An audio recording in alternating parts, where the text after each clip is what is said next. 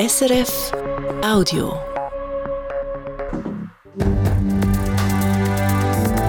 SRF 1, jetzt mit dem Regionaljournal.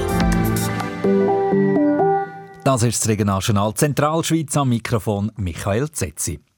Der FC Luzern verliert den Match gegen FC Zürich mit 0 zu 1. Das ganze Spiel durch es eine offene Sache, Chancen auf beiden Seiten. Ein Lattenschuss vom FCZ kurz vor der Pause ist der größte Aufreger.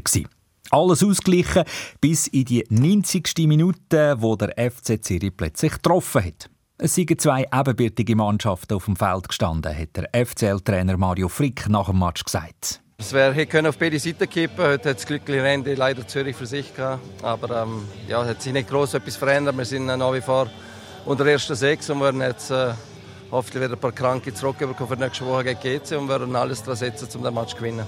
Die Kranken, die Mario Frick da erwähnt hat, das sind die fünf Spieler, die gestern nicht zur Verfügung gestanden sind, alle wegen Grippesymptomen.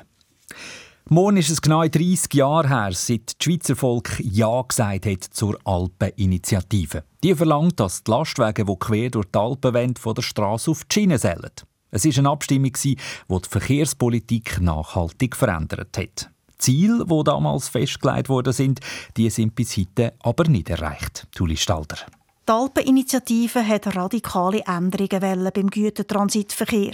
Vor allem auch im da schon verkehrsplagten Kanton Uri war das Engagement gross. Der damalige Landamme und spätere Ständerat Hans-Rudi Stadler war im 1994 eine zentrale Figur im Abstimmungskampf. Die Alpeninitiative ist insofern sicher zum Teil auch aus Notbremse zu sehen von der direkt betroffenen Bevölkerung, die sagt, halt, so geht es eigentlich nicht mehr weiter. Wir müssen umdenken. Der Verkehr der Güter auf lange Strecke muss auf die Schiene. Das Schweizer Stimmvolk mit 52 Prozent die Alpeninitiative angenommen hat, hat Hans-Rudi Stadler an der Siegesfeier zu Altdorf tanzen. Ein Bild, das um die Schweiz ist. Der Bundesrat und das Parlament haben nachher Jahre gebraucht, um festzulegen, wie denn die Alpeninitiative soll umgesetzt werden Maximal 650.000 Lastwagenfahrten durch die Schweiz dürfen sein pro Jahr. Noch heute, 30 Jahre später, ist es immer noch ein Drittel zu viel.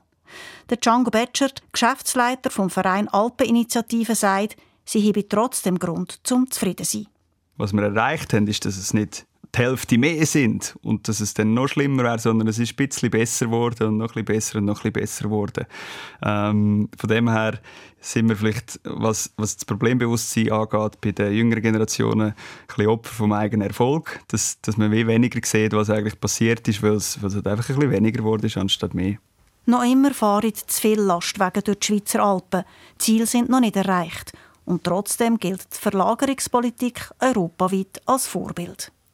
30 Jahre Alpeninitiative. Der Django Betschert war gestern in unserer Sonntagsgast. Das ausführliche Gespräch mit dem Geschäftsführer der Alpeninitiative findet Sie zum Nachhören unter srf.ch-audio.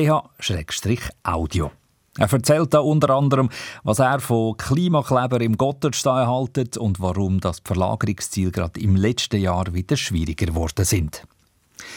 Es ist Montag, der Start in eine neue Woche, wo die Geschichte auf uns zukommt. Der Blick in die Woche vom Regionaljournal. Mitte Woche protestieren Lehrerinnen und Lehrer aus dem Kanton Schweiz und fordern bessere Arbeitsbedingungen.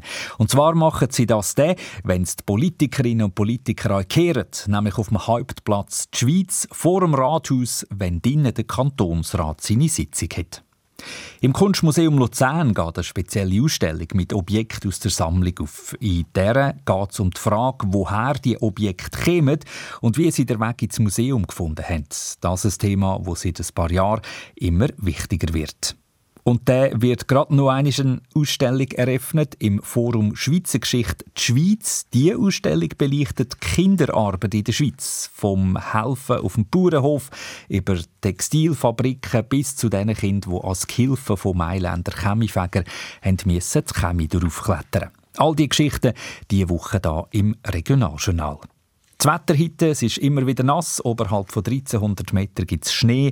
Am Nachmittag nur noch wenig Regen. Am Abend kehrt es aber schon wieder.